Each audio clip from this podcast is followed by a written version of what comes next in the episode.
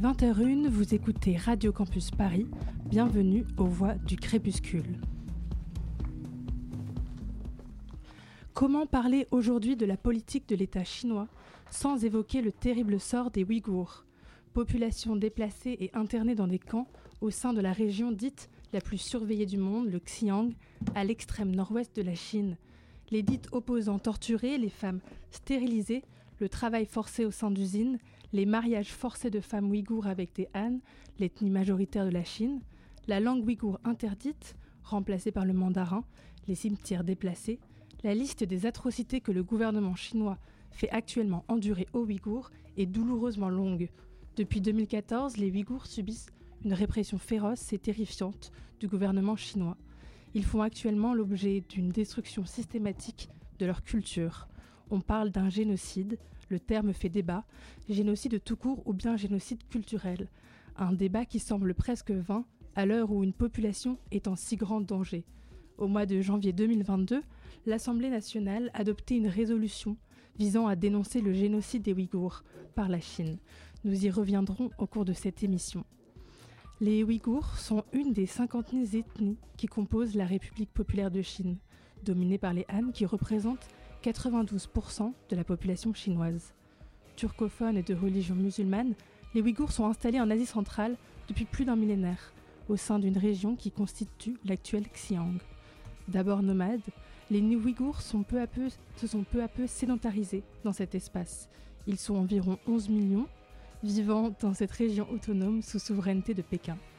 Le Xi'an s'étend aujourd'hui sur 1,6 million de kilomètres carrés, soit trois fois la France métropolitaine, et représente 16% du, théâtre, du territoire excusez-moi, chinois.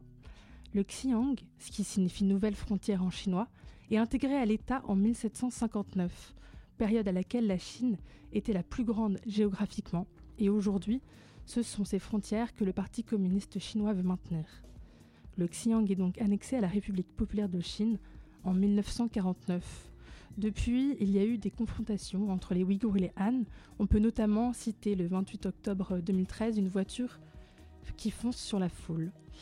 Depuis, un état policier sévit dans la région, qui n'est plus accessible aux étrangers et qui est sous une surveillance extrême.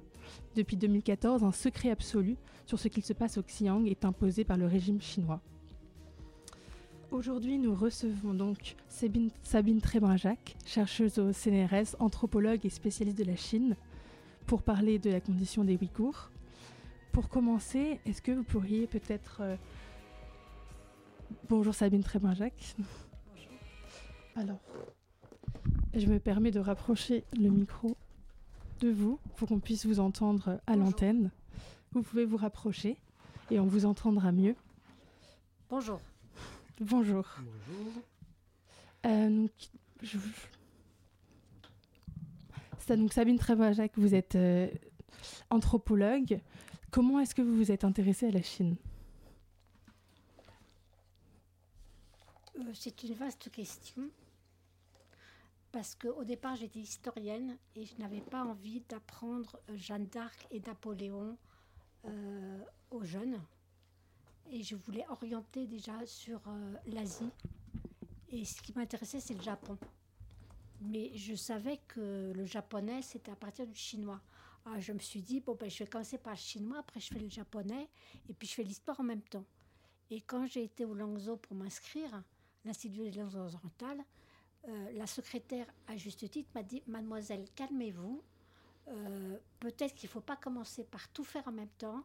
Vous commencez l'histoire, vous commencez votre chinois et le japonais, on, verra après.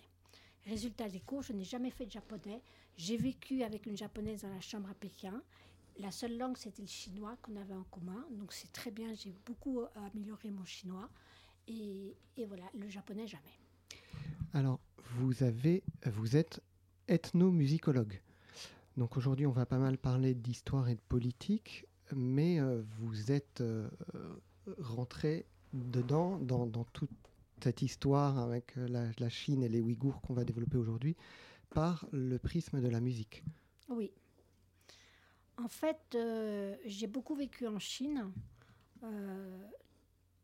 3 à 4 ans, et c'est suite à une observation que j'avais faite sur les terrains que j'ai commencé à concevoir l'idée du, du, traditionnalisme d'État, qui, euh, je ne pouvais pas encore le nommer ni le définir, mais j'ai compris à l'issue de ma thèse que le traditionnalisme d'État remplaçait la tradition, en tout cas pour la musique, en Chine. Euh, comment ça a commencé? Je remarquais lors de mes déplacements euh, en Chine que les musiques diffusées dans les espaces publics se ressemblaient toutes. Je veux parler des musiques diffusées dans les rues, les jardins, les trains, les bus, etc. Il faut savoir que le matin, dans tous les endroits euh, en Chine, on fait des exercices de gymnastique euh, matitudinale. Et euh, c'est 1, 2, 3, 4, 5, 6, 7, 8 avec des mouvements des bras. Après, il y a des informations nationales, puis des messages de propagande, et enfin des mélodies qui résonnent dans tous les, les, les dans les villes. Cet enchaînement, hormis les exercices physiques, sont répétés vers la pause déjeuner, puis en fin de journée de travail. Il est intéressant de noter qu'il s'agit d'éduquer à la musique comme on éduque à la politesse ou à l'hygiène, avec l'affichage par exemple euh, concernant l'hygiène de posters géants sur les murs urbains montrant la photo d'un crachat euh, au, travers de la lunette d'un microscope ou des scènes d'accidents de la route. Tout le monde regarde ça. Et c'est dire combien la musique a une place importante dans une idéologie nationale. Et d'éduquer à la musique signifie donner une culture musicale euh, unique à tous. Une autre donnée de terrain euh, s'ajoutait à cette observation. La Chine, comme l'a dit euh, Julia, est un, un pays multiethnique, riche de plus d'une centaine d'ethnies officiellement reconnues et réparties en 56 dites minorités nationales. Hors de ce riche creuset émane une culture et une musique. Je ne comprenais pas. L'observation initiale combinée à la donnée de terrain euh, resta énigmatique pour moi assez longtemps.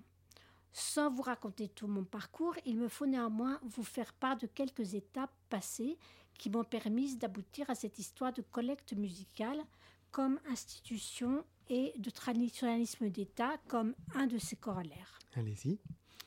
Merci. C'est en suivant de nombreux cours en Chine, tant à l'université qu'au Conservatoire central de Pékin, et grâce à l'acquisition d'un bagage sinologique que les premières pistes s'ouvrirent. Féru de l'œuvre de Marcel Granet, j'ai choisi de le suivre quand il définissait l'institution euh, dans la pensée chinoise, son livre, comme une production du corps social et un ensemble de faits intégrés et organisés en un tout cohérent. Ce tout cohérent était ardu à analyser, d'autant plus qu'au départ, il ne s'agit il ne s'agissait pas d'envisager la collecte comme une institution, mais de comprendre quelques observations faites sur le terrain. Pourtant, au terme de mon terrain de thèse, qui a duré un an, et de sa rédaction qui a duré sept ans, j'ai compris que c'était ce qui s'était passé et ça correspondait parfaitement aux collectes musicales. Plus encore, la concomitance de la collecte et de l'institution s'imposa comme telle après que j'eus cherché pourquoi et comment elle s'était mise en place, compris sa pérennité, ses transformations et ses effets grâce à une connaissance contextuelle alliée à un modèle contextualisé. Alors plus qu'identifier une institution, un de ses effets allait être élucidé, celui de transformer la tradition en un traditionnalisme d'État. Il est nécessaire ici de revenir sur certains détails. En Chine, la collecte doit être, et ce, euh, euh, une initiative des dirigeants, empereurs ou présidents, car elle est ancienne sur leur mandature, en leur garantissant ou au contraire en affirmant, à l'époque de la Chine ancienne, la position du mandat du céleste, euh, ce qui était plus ou moins la légitimité de la personne impériale.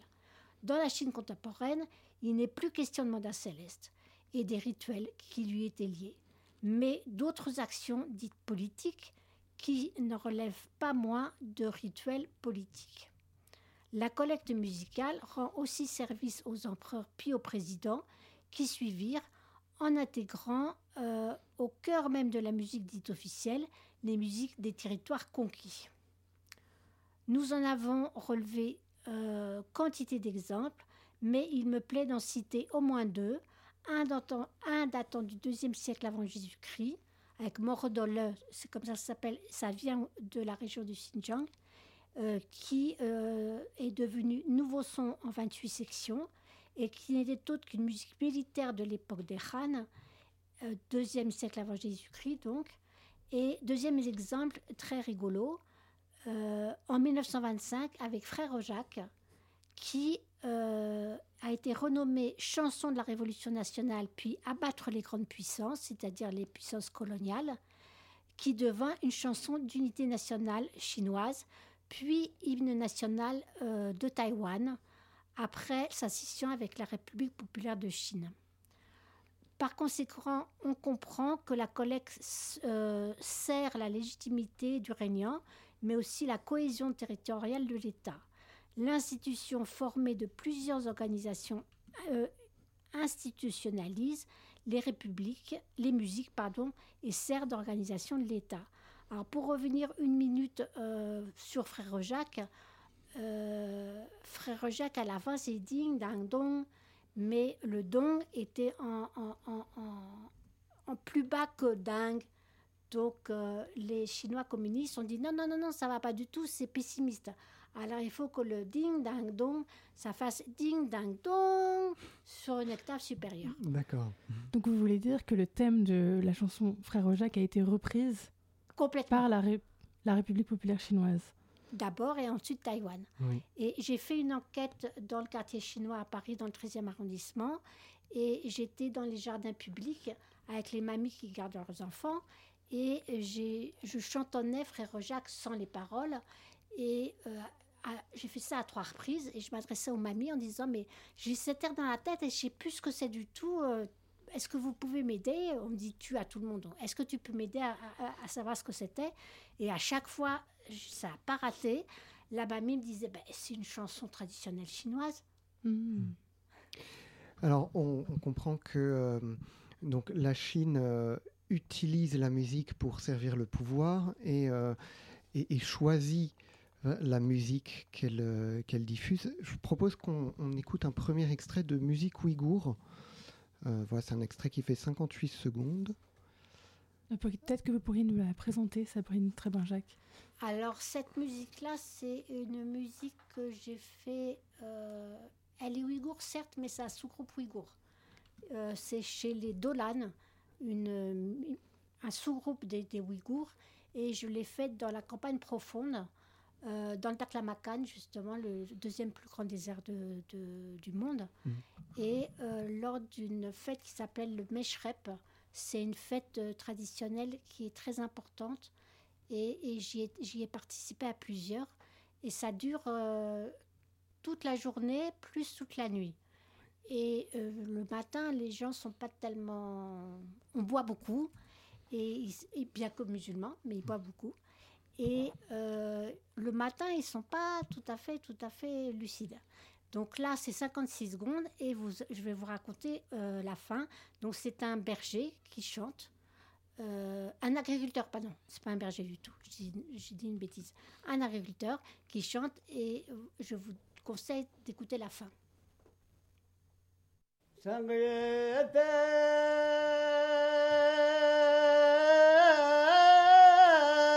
بعد بغيه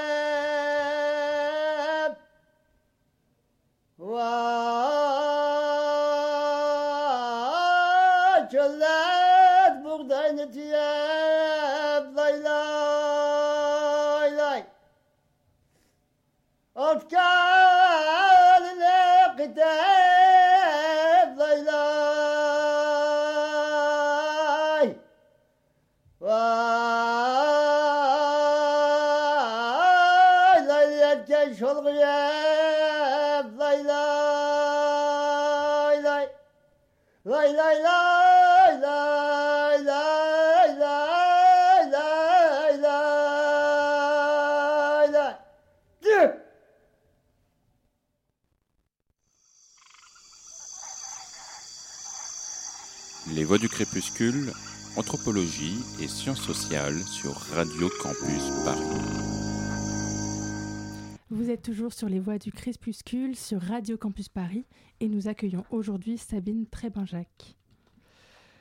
Donc euh, Sabine Trébinjac, vous nous avez raconté un peu l'histoire de cette chanson qu'on vient d'entendre. Euh, vous disiez donc que la Chine diffusait un seul type de musique, euh, mais vous disiez en même temps qu'elle intégrait des musiques de régions conquises. Est-ce que cette musique-là qu'on a entendue, par exemple, elle est diffusée par euh, le, gouvernement chinois? Ah non, c'est pas possible. Et même ce que je peux vous raconter, c'est vous, vous avez entendu que le chanteur a crié à la fin. oui. Et euh, ça, j'ai publié un double CD chez Okora. Le directeur Gokora me disait, mais ça peut-être qu'on peut le supprimer. Je dis non, surtout pas, surtout pas. Et il a accepté. Et après, ce CD euh, a été euh, transformé en, cassette euh, de très bonne qualité que je me suis empressée d'aller apporter à tous les musiciens que j'avais côtoyés en Chine, au Xinjiang, et je leur ai donné. Et imaginez-vous que j'ai reçu une lettre d'insulte en me disant non mais c'est pas possible, toi qui es musicienne, t'as laissé, t'as donné ces musiques, euh, en, je sais pas comment traduire en français bien, euh, euh, acides, comme du vinaigre, je sais pas comment on dit. Et, du coup, mais comment, pourquoi tu n'as pas changé? Et ça, ça n'aurait jamais pu passer. Tes musiciennes, tu aurais dû l'enlever. Et donc, et après. Qui, vous disait ça? Un, un, collecteur local. Chinois Ouïghour. Ouïghour, d'accord. Et même il m'a dit, puis j'ai vu un prix derrière. Ça veut dire que les Français sont suffisamment stupides pour acheter ça et payer de l'argent pour acheter ça. ça veut dire que la propagande euh, ouïghour fonctionne euh, très bien. Chinoise. Euh, pardon, chinoise fonctionne, puisqu'on voit ça Même comme auprès des Ouïghours. Ah bah oui. Mm. Et alors, si je peux rentrer un petit peu dans le détail de comment ça marche, comment on fait une musique, justement, traditionnel d'État, euh, j'ai eu l'occasion, lors de mon premier terrain, de... Euh, ça s'organise auprès d'un bureau de la musique. Alors, quand on dit bureau de la musique, en français, c'est un peu ambigu. Là, nous sommes 1, 2, 3, 4, 5, dans un bureau, deux bureaux même. Mais là, un bureau en Chine, évidemment, c'est autre chose et il y a 829 personnes. Mais ça s'appelle bureau. Dans une même pièce Non. d'accord. C'est une. Même. je, d'accord. L'idée de dire euh, pôle, en fait, pôle euh, de la musique. Un pôle. Euh, c'est ça. Un pôle, ouais. Mm. Mais ça, c'était au deuxième siècle avant Jésus-Christ, 829 mm. fonctionnaires. Et j'ai eu la chance de, 2000 ans plus tard, voir une organisation analogue, un bureau de la musique en, en 1999, où là, il y avait 10 000 fonctionnaires. Mhm. Et ça s'appelle toujours bureau. Ce bureau, euh, en, aujourd'hui, euh, est euh, placé au ministère des Armées.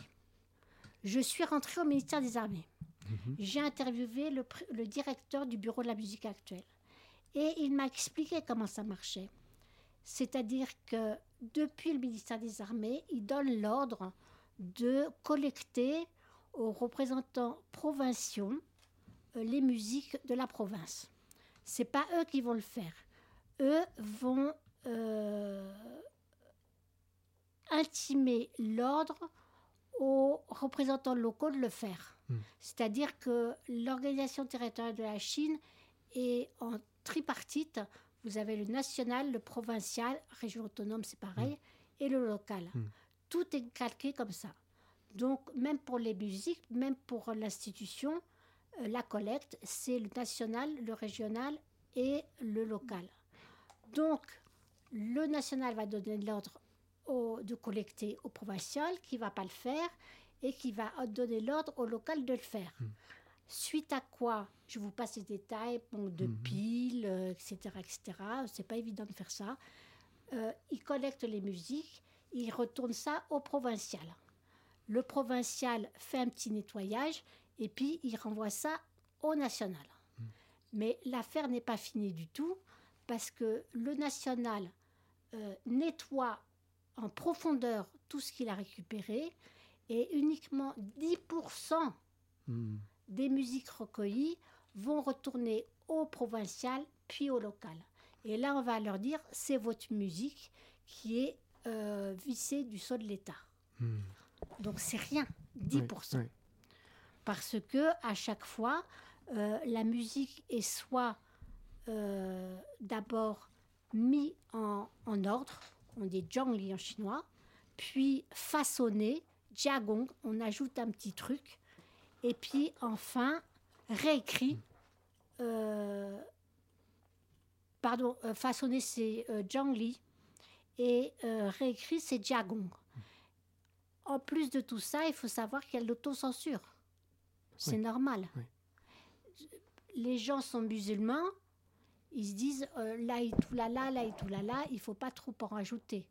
Donc euh, on va supprimer trop de références à l'islam, on va, on va refuser, on va supprimer euh, les termes musulmans, même les prénoms vont être euh, transformés pour pas qu'il y ait trop de références à l'islam. C'est ce que j'appelle euh, l'autocensure. À ce propos, on va continuer l'émission pour, pour en parler euh, plus amplement. Euh, il est temps de la chronique d'Iman qui traite de la notion de culture. Les Voix du Crépuscule, Anthropologie et Sciences sociales sur Radio Campus Paris. Rousseau disait La vie de l'homme est bonne quand elle est dépouillée de tous les artifices dont il l'a compliquée. Et pourtant, de la naissance à la mort et du lever au coucher, la vie de l'homme est truffée d'artifices, de rituels et rites, de protocoles et de tout un tas de faits que l'on pourrait qualifier de culture. Ce concept, tantôt péjoré, tantôt pris dans les pièges des passions, est réduit par la banalité de son usage à tout signifier. Du latin colere, signifiant cultiver, le mot culture prend d'abord le sens de culte. Cette association avec le culte s'expliquerait probablement par le fait que la construction de l'unicité d'un groupe par rapport à d'autres se ferait par le biais d'une réflexion ontologique et primitive qui ne peut que devenir cultuelle, puis culturelle au moment où la culture s'est dissociée du culte. Aujourd'hui, on dénombre un peu plus de 150 définitions différentes de- du mot culture dans société, civilisation, tradition, connaissance, religion et j'en passe. Du mot au concept et du concept au phénomène, la culture a saisi les sociologues et les anthropologues à partir du 19e siècle et l'étude de sa constitution et de son évolution est devenue indispensable à la compréhension des sociétés humaines.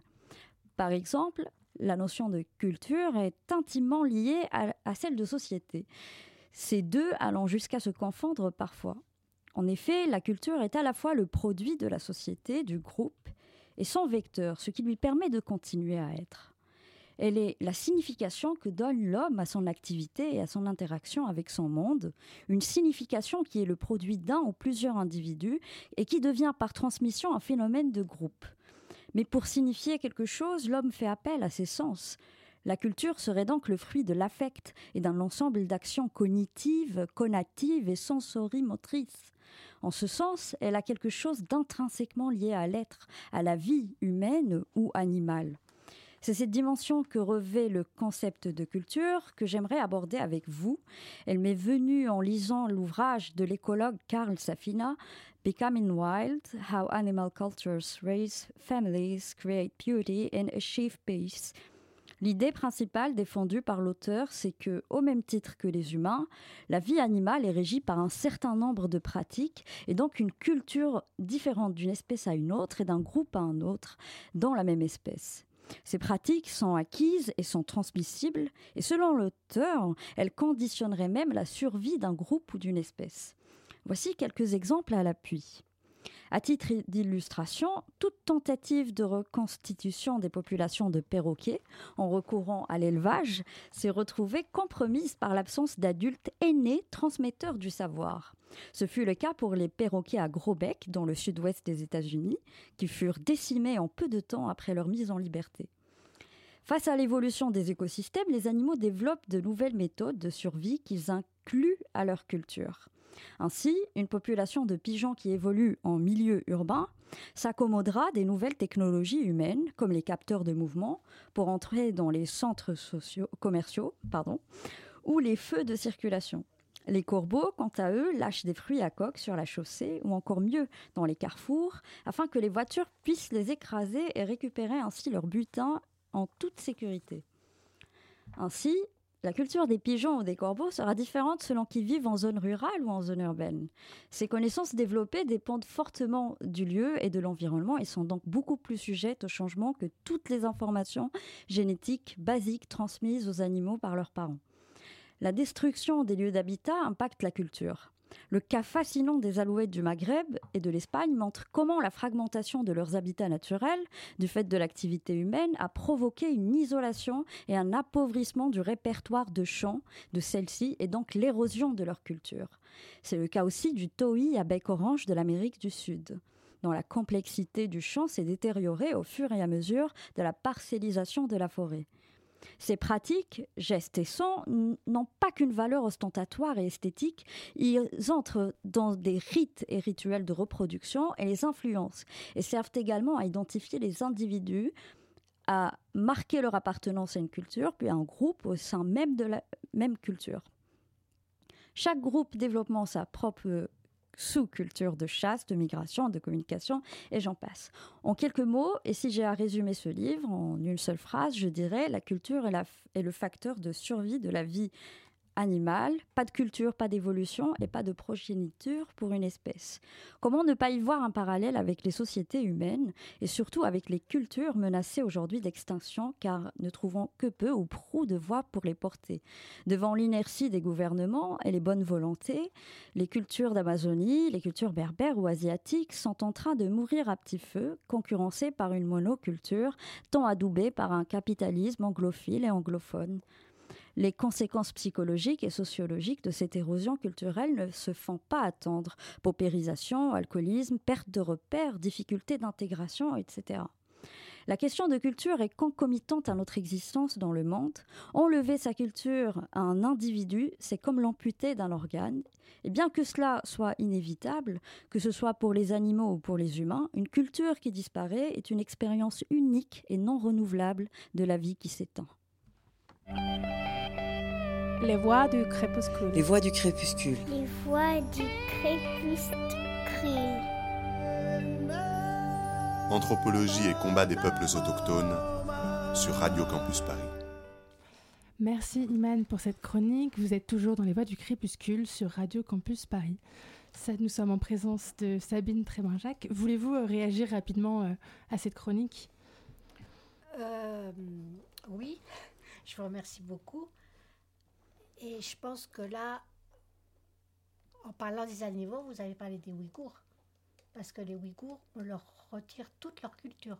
Et tout.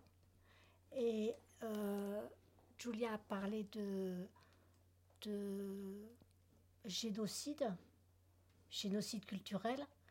Et moi, j'ai lancé un mot que j'aimerais beaucoup euh, divulguer largement, c'est civilicide. Est-ce que vous pouvez nous expliquer pourquoi? Parce que il faut quand même revenir un petit peu sur le détail, si vous, si vous permettez. Comme vous l'avez dit, euh, ils sont, ils étaient. Les Ouïghours Les Ouïghours, 10 millions. Depuis 17 avec euh, les centres de formation et de rééducation. Depuis 2017, hein, c'est ça? Oui, pardon, qu'est-ce que j'ai dit Vous avez dit depuis 17, je, je précise. Ah oui, 2017, merci beaucoup. Euh, ils sont euh, entre 1 et 3 millions dans ces centres de formation et de rééducation qui sont en fait des camps. Dans ces camps, c'est les tortures, c'est euh, tout ce qu'il faut de, de, tragique. Et euh,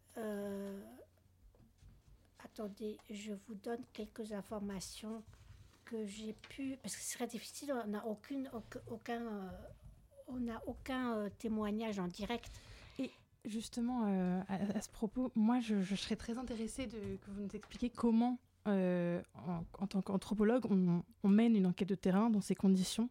Ah ben ça a été, en tant qu'anthropologue, quand j'ai appris ça, comme j'ai passé quand même, maintenant ça fait 30 ans que je travaille sur les Ouïghours, 40 ans sur la Chine, 30 ans sur les Ouïghours, j'ai commencé par pleurer. Beaucoup, beaucoup, beaucoup. Et après, j'ai remonté le moral des quelques Ouïghours qui sont euh, à Paris et en France, euh, en faisant des conférences, des machins, des trucs. Et puis voilà, c'était tout. Et puis je repleurais, je repleurais. Et puis après, je me suis dit, bon, ressaisis-toi, tu es quand même anthropologue, il faut réagir en tant qu'anthropologue à ce qui se passe au Xinjiang aujourd'hui. Alors, comment est-ce qu'on réagit en tant qu'anthropologue face à un, un tel désastre? Alors, je vais vous dire, j'ai pris les textes officiels. Et il y en a plein sur ordinateur. J'ai pas eu à me forcer, il y en a plein. Donc, les textes officiels du gouvernement chinois? Oui. Ils disent tout. Et moi, je sais tout ce qu'ils vont faire jusqu'en 2028 D'accord. concernant les Ouïghours. Et c'est absolument fascinant. Donc j'ai collecté. euh, il faut traduire. Pardon. Il faut traduire. Ça, c'est la difficulté. Mais bon, ça va quoi. Ça, pour moi, c'est pas, c'est Donc- pas euh, un, un gros. Donc, un- vous avez trouvé ces documents en ligne, documents officiels du gouvernement chinois que vous avez traduits. Oui. Et alors, qu'est-ce qu'ils qu'est-ce qu'ils racontent Alors, il raconte, alors, concernant, c'est comme ça que j'ai toutes les informations sur les camps. hein. Euh, il raconte que euh, il faut supprimer la langue euh, ouïghour. Il faut euh, évidemment, dans ces centres, on leur apprend à parler chinois. Donc, on euh, il y a des, des sessions d'endoctrinement où il faut répéter en chœur des phrases comme Je suis fier d'être chinois, la République populaire de Chine est un grand pays, euh, Longue marche à notre président Xi Jinping. Tout ça toute la journée. Ça, c'est dans le cadre des camps ouverts. C'est-à-dire les camps ouverts, le soir, vous avez le droit de rentrer chez vous. Dans les Donc, c'est camps. des camps de travail pendant la journée? Ah oui, D'accord. dans les camps fermés, euh, vous restez aussi la nuit.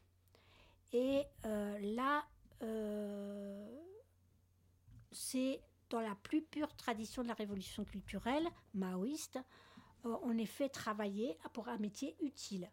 Un métier utile, qu'est-ce que c'est? La couture, le sport, la danse, la musique, qui font également partie de ces activités obligatoires de ces centres. Ou, alors, à ma grande surprise, moi qui suis musicienne, les euh, airs de l'opéra de Pékin ont remplacé ce qu'on a, euh, on va entendre, les moukams ouïghours. Et euh, les personnes internées doivent renier leur foi, évidemment, et renoncer à toute pratique religieuse, donc l'is- l'islam. La prière, les prescriptions alimentaires, en étant euh, obligés de consommer du porc, de boire de l'alcool, ils sont obligés. Le port du voile islamique, évidemment, euh, et de la barbe sont interdits. Les femmes enceintes à leur arrivée au camp doivent avorter.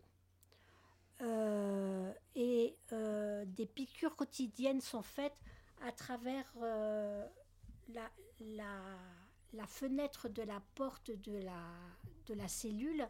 Elles tendent leurs bras, on leur fait une piqûre et ils sont aperçus à terme que c'était pour les stériliser.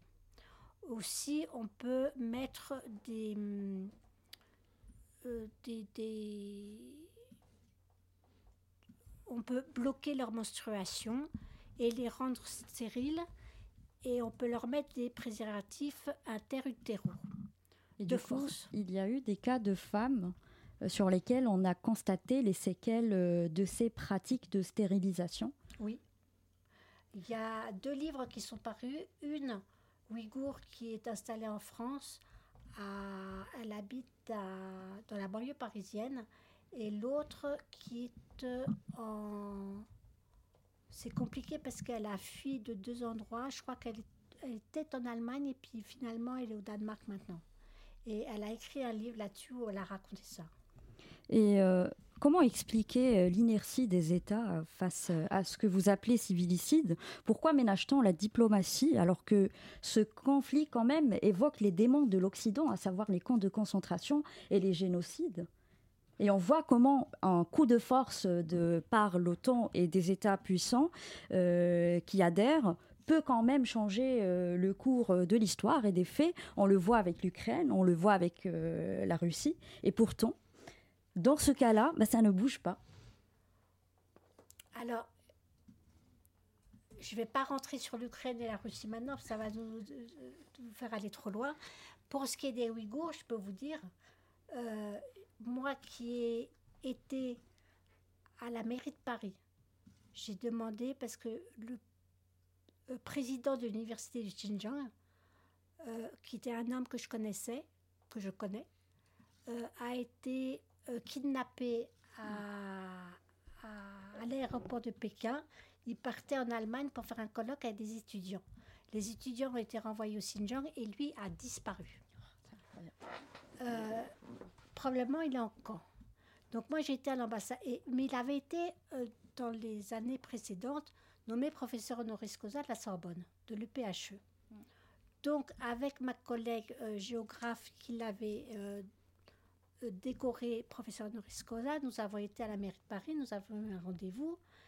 Et euh, là, ça a été euh, assez tragique, j'ose le dire, puisque première réponse est Mais votre président, peut-être qu'il est mort déjà Ah ben, j'avais pas pensé à ça. Deuxième réponse Mais attendez, il est musulman Oui. Et puis, vous savez, la Chine, elle vend pas mal d'armes à la France, elle vend pas mal d'armes à la Chine. Donc votre président, euh, voilà. Ça a été la réponse de la mairie de Paris. Ouais. Et pourtant, il y a des. Madame Hidalgo. C'est incroyable puisque même, alors je reviens à mon conflit euh, préféré actuellement, euh, il y a des intérêts communs entre la France et, et, la Russie. Et pourtant, là, on y déploie les grands moyens, on sort l'artillerie. Et pour... Mais on ne sort pas l'OTAN. Pardon? On ne sort pas l'OTAN. Oh, bah, on y est presque. Hmm. On va, on va peut-être pas démarrer une discussion sur euh, la réponse à la, à la, guerre en Ukraine. Mais ce que euh, je peux vous dire, c'est comme il a été dit euh, à l'Assemblée nationale et au Sénat, il a été voté une résolution pour dire que c'était pas bien ce qui se passe, ce que les Chinois, les Han faisait aux Ouïghours. Ça a été voté à l'unanimité, sauf M. Mélenchon et euh, l'autre l'autre parti aussi qui n'a pas voté, je ne sais plus maintenant qui c'était, mais enfin tout le monde a voté sauf euh, les insoumis et je sais. Mais cela reste euh, en ah ben grande partie. Sais, je sais, c'est Marine Le Pen. Oui, cela reste quand même un acte symbolique. Bah oui. Il est temps d'une petite pause musicale, la seconde de notre émission. Euh, un autre choix de Sabine Trébin-Jacques, une musique ouïghour. On l'écoute.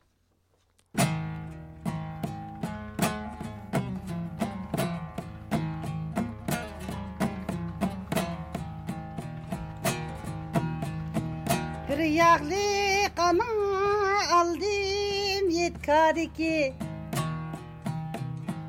Mehmet'in ilekti gencudadin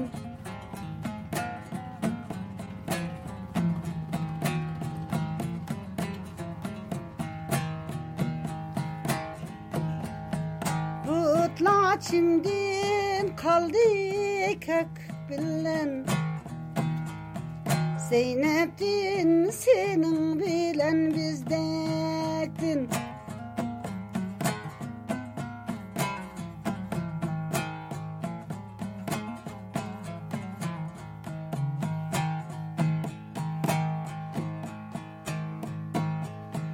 Badigen di bakan biz kettigen de Ketken biz kettigendi ketken biz.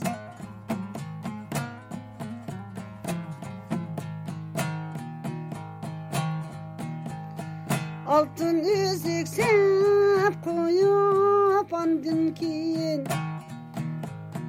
Söygen biz andın keyin söygen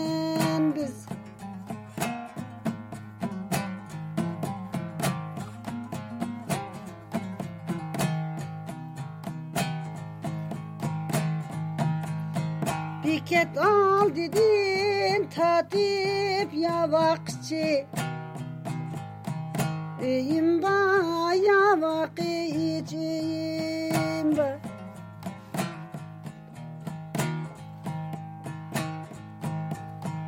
Könlümdeki şol yadin ölgüçi Kumarım bah ölgüçi kumarım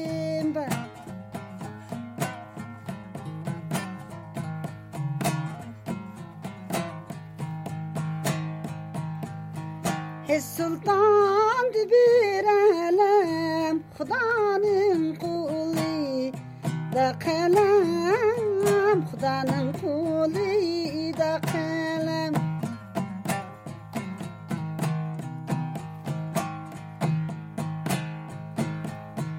Yig'liman yosh bolla bizga kelgin ded enam qavram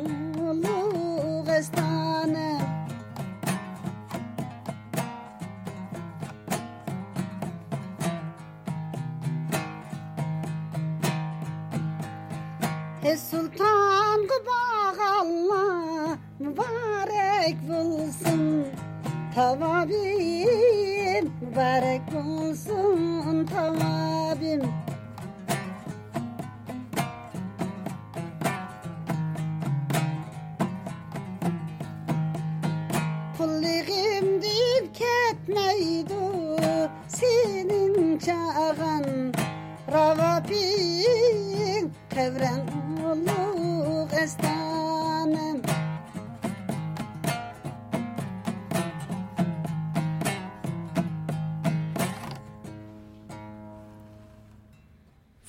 Les voix du crépuscule et nous sommes toujours en présence de Sabine Trabinjac. Nous venons d'écouter une chanson d'amour populaire, ouïghour, du Yarkan. Sabine Trébin-Jacques, en lisant vos écrits, j'ai eu la sensation que le nœud du problème dans la répression ouïghour n'était pas tellement le fait qu'ils sont musulmans dans un pays qui ne l'est pas, mais que c'était avant tout une question de ressources naturelles. Est-ce que j'ai bien compris euh, le sens de ce que vous écriviez Tout à fait, vous avez très bien compris. Euh, C'est-à-dire que, comme euh, il, a été dit précé- il a été dit précédemment, c'est une région énorme, trois fois la France, mais il y a tout dans les sous-sols. Il y a du charbon, il y a du pétrole, il y a euh, du gaz, il y a tout ce que vous voulez, plus des pierres précieuses, plus les, les... Je sais plus comment ça s'appelle, les... Pour faire euh, les téléphones et tout ça. Euh, le, le cobalt ou le... Non Euh, Peu importe. bon, des, métaux rares, quoi. Voilà, des- c'est ça, c'est ça.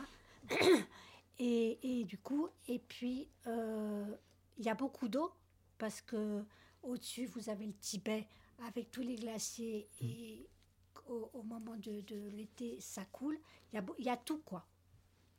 Donc, c'est très intéressant. Et surtout, maintenant, la chose à savoir et à comprendre et à mettre en perspective, c'est que Xi Jinping euh, veut y- construire les routes de la soie, les nouvelles routes de la soie, euh, qui s'appellent en chinois euh, une ceinture des bretelles. Et c'est pour diriger plusieurs routes de la soie vers aussi bien l'Afrique que vers l'Europe, que vers le monde entier. Ah. Et il faut traverser le Xinjiang. Ça, Ah. c'est un problème. C'est pour ça qu'il veut vraiment faire de l'or dans cette région. Alors, d'accord, mais en quoi ça, euh, ça justifie, enfin, ça justifie, non, de toute façon, ça ne le justifie pas, mais en quoi ça explique que euh, la Chine veuille aller jusqu'à faire perdre l'intégralité de leur culture aux Ouïghours? Parce qu'il faut faire propre à cause des nouvelles routes de la soie. C'est-à-dire que dans les textes officiels que je, dont je parlais précédemment, il est dit que la région va être coupée en deux euh, prochainement au niveau de- des, des montagnes qui se situent justement au milieu de cette, de cette du, Xinjiang, avec un nord et un sud. Le nord va devenir la- le plus grand endroit où on va, on, va, on va fabriquer les vêtements et les chaussures. De toutes les usines de l'est de la Chine vont être déménagées au Xinjiang. Toutes les, les- les- usines de, de, de biens de, de textiles vont être déménagées au Xinjiang. Et au sud, il y aura les militaires. Pourquoi les militaires? Parce qu'en dessous, il y a euh, l'Inde avec qui la Chine a des affrontements réguliers. Donc, on va protéger ça avec des militaires. Mais est-ce que tout ça, ça peut pas cohabiter avec des Ouïghours euh, musulmans qui chantent des chansons ouïghours? On voit pas très bien pourquoi, euh, pourquoi il faut faire autant de répression pour faire passer ces routes? Parce que le but final, c'est d'avoir, c'est un peu très choquant ce que je vais vous dire, mais euh, Xi Jinping veut, Xi Jinping veut euh, avoir un État, la République populaire de Chine, et un peuple. Un État uni. Voilà. Un État-nation en fait, hein, qui fait ça. complètement coïncider la nation et l'État. Exactement, avec une population. Les Chinois, comme on dit en français. Et ça, peut-être, ça ne coïncide pas avec les velléités indépendantistes euh, des Ouïghours qui proclament haut et fort leur culture et, et, euh, leur nation, je dirais même, à l'extrême. Est-ce que justement il y a des velléités indépendantistes chez les Ouïghours? Est-ce qu'il y en avait? Il y en a eu. Il y en a eu, et c'est peut-être pour couper court à ces velléités aussi que la Chine a. Parce que ça date quand même pas de Xi Jinping, cette répression, même si ça a pris un nouveau. euh, Oui. Mais ben, Ils sont tellement différents. Ils sont turcs. hein. oui. J'écris avec un, un K et non pas turc, le turc de Turquie. Ils sont turcs. Et euh, si vous connaissez un peu le chinois, un peu l'ouïghour, c'est vraiment des langues complètement disparates. Physiquement, ils sont aussi très différents. Et euh, je vais vous montrer des, des, des images. Malheureusement, il va falloir. Enfin, ou plutôt, il va falloir les décrire, les images. Oui, parce que Pour que nos les images à la radio, puissent, voilà, euh, ne vont pas les voir. Et euh, Ah. Alors, euh, qu'est- qu'est- qu'est-ce que tu vois, Iman Je vois alors le titre écrit en caractère persan et qui dit arabe. arabe, arabo, oui, mais l'écriture est persane. C'est arabe, mais l'écriture est persane. Elle Et- est vocalisée. C'est Oui. de l'arabe vocalisé. Et c'est Oigog, Kha, Lak, Mosika, Si. Musique ici. Musique ici. Alors, pourquoi euh, est-ce que vous nous montrez euh, ces images, Sabine Trébenjac, et est-ce que vous pourriez euh, nous les décrire? Ben, vous voyez le faciès des gens, c'est pas du tout euh, le faciès euh, euh, Han. euh, chinois euh, Mm. ou euh, japonais, ou euh, ils sont vraiment très différents. Ils sont euh, barbus, alors que les Chinois sont imberbes, comme tout le monde le sait. Ouais. Et puis, euh, ils ont un décroné, comme moi, et etc. Je passais pour une Ouïghour là-bas facilement, une Tadjik. Ce que je voulais dire pour revenir sérieusement à ce que vous disiez, euh, dans le civilicide, il y a aussi, euh, Xi Jinping veut faire famille. Le faire famille est très intéressant parce que il veut que euh, les Han et les Ouïghours vivent ensemble. C'est-à-dire que maintenant, euh, si une femme vit, et que son mari a été euh, mis en, en camp de redressement, euh, on va lui attribuer un autre homme. Euh, dans sa maison, mais jusque dans son lit. Un autre homme, Anne. Han, Han, évidemment. Mm. Mm. Et puis euh, maintenant, dans, tous les- dans toutes les familles, vous allez avoir, euh, Ouïghours, pardon, vous allez avoir deux à trois visiteurs euh, Han qui vont s'installer et que ces enfants doivent appeler tonton, tata ou tout ce que vous voulez, cousin, cousine, etc. Ils vont vivre ensemble. Alors, effectivement, vous avez parlé de colonisation, euh, et c'était à, à- à ça que vous faisiez référence, donc à ces RAN qui viennent s'installer dans cette région, jusque dans les familles. Je n'ai pas parlé de colonisation. Ah, vous n'avez pas parlé de, de colonisation interne euh, civilicide? Il me Ah semblait que oui. c'était dans le titre de l'article. Ah oui, euh, oui, Oui, oui. colonisation, oui, pardon, parce que euh, ils sont de plus en plus nombreux. Oui. Mais ça, ça c'est pas nouveau depuis Xi Jinping, hein, c'était bien avant. Les Han sont de plus en plus nombreux en Xinjiang. Ils- ils, euh, on, on absorbe, on superpose un maximum de Han, on les envoie là-bas pour euh, diluer le, le potentiel ouïghour. Et, effectivement, on voit que la Chine utilise volontiers un, vo- un vocabulaire de vivre ensemble. Euh, euh, comme vous disiez tout à l'heure, nous sommes tous une même et grande famille. Euh, en 1954, euh, Mao disait qu'une bonne relation entre Han et minorité était nécessaire pour mener à bien l'exploitation de l'air, de la terre et du sous-sol. Et, voilà, on retrouve, on retrouve un peu ce vocabulaire de l'entente, du vivre ensemble, qui chez nous en général sonne assez positif. Mais là, c'est imposé. C'est pas vraiment positif. Pour vous dire, par exemple, euh, au jour d'aujourd'hui, euh, toutes les institutions sociales, y compris le mariage, sont euh, répétées. C'est-à-dire que au jour d'aujourd'hui, un couple ouïghour doit se remarier à la façon chinoise. Alors, ce qui est très rigolo, c'est comme vous savez, évidemment, pour avoir vu des films chinois euh, au cinéma, euh, la couleur du mariage en Chine, c'est le rouge. Depuis une dizaine d'années, la, la couleur du mariage en Chine, c'est le blanc, comme nous. Et alors maintenant, les Ouïghours euh, doivent se marier à la chinoise, c'est-à-dire en blanc. Et vous voyez, papy et mamie Ouïghours qui, se tenant par la main, vont devant la mairie pour refaire leur mariage. Voilà. D'accord. Alors, ça va être peut-être une dernière question, mais parce que je pense que la réponse va être longue. Euh, justement, on a évoqué la question est-ce qu'il s'agit d'un génocide, d'un génocide culturel? Un mot qu'on n'avait pas prononcé jusque-là, qui a été proposé par certains anthropologues, c'est l'ethnocide. Euh, et vous, vous parlez plutôt de civilicide. Est-ce que vous pouvez nous expliquer un peu la différence entre ces notions et pourquoi vous penchez ni pour le génocide ni pour l'ethnocide Euh, Peut-être pour le génocide culturel, mais surtout pour le civilicide? Euh, civilicide, c'est un mot que j'ai inventé. hein. Oui. Mais j'en suis très fière. Alors pourquoi pas un génocide au sens Parce propre? que euh, je, vous, je vais extrêmement vous choquer, mais il n'y a pas assez de morts. Ouais, donc ça peut pas rentrer dans la catégorie définie euh, officiellement. Et puis euh, le euh, génocide culturel, ça n'existe pas. Il y a des stérilisations.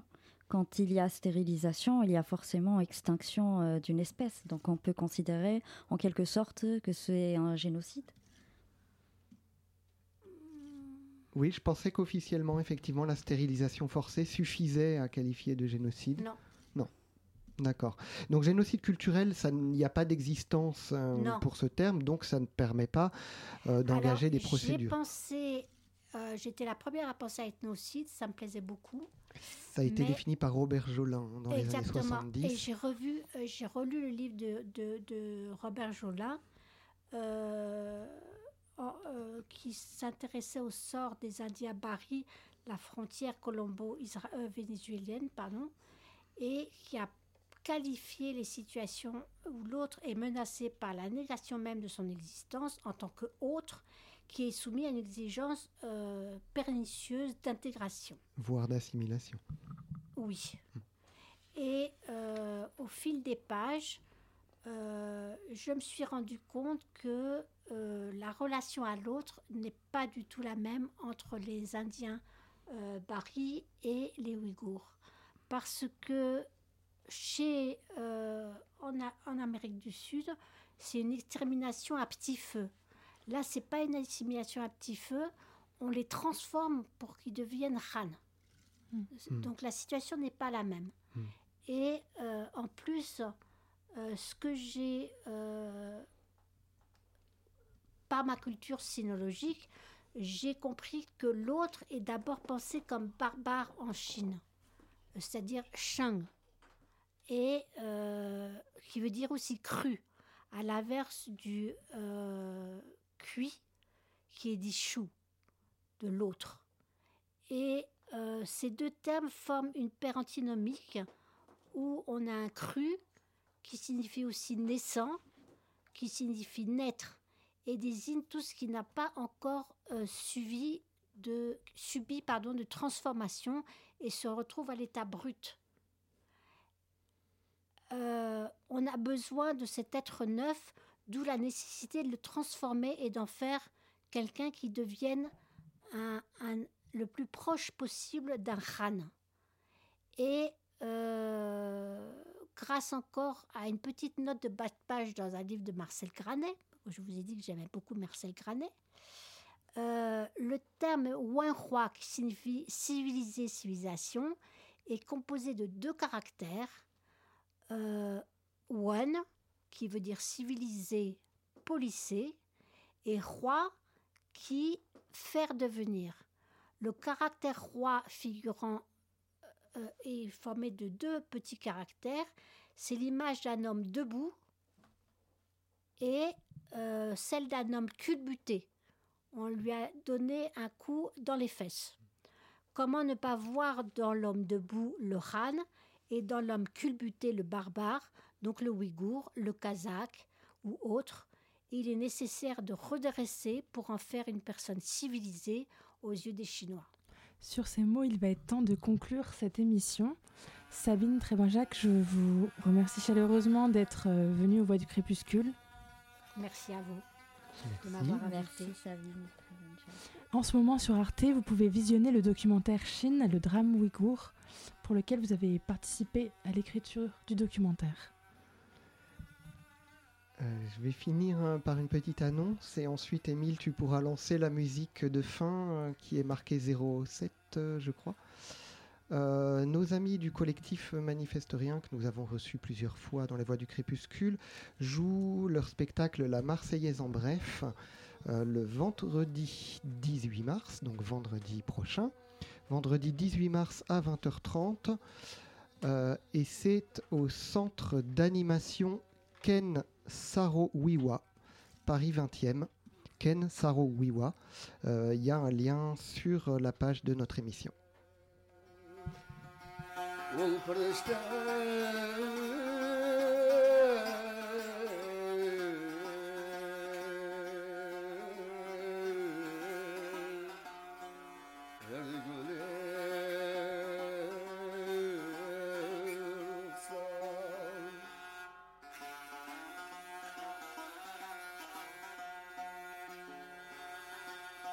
Başı mihrab ya mumber duruzun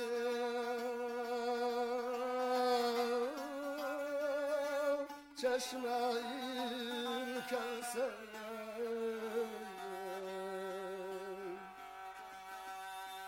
Hadi için er er yürüyüşü Yürüyüşü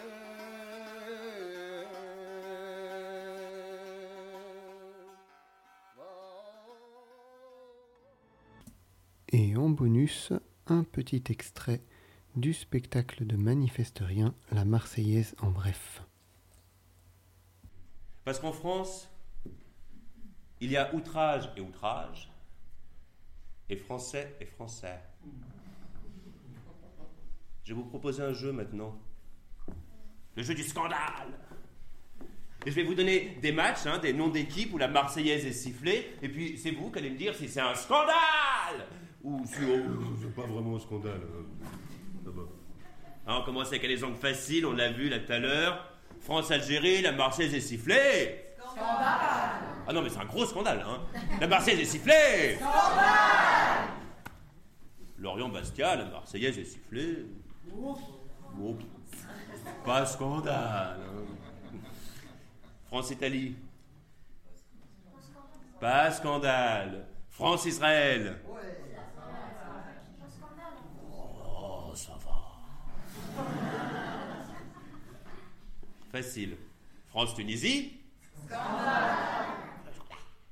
France-Maroc. France-Serbie. Pas scandale. Pour aller voir le spectacle, c'est ce vendredi 18 mars 2022 à 20h30 au centre d'animation Ken Saro Wiwa, Paris 20e. Vous trouvez les informations sur la page de notre émission ou sur www.manifesterien.com.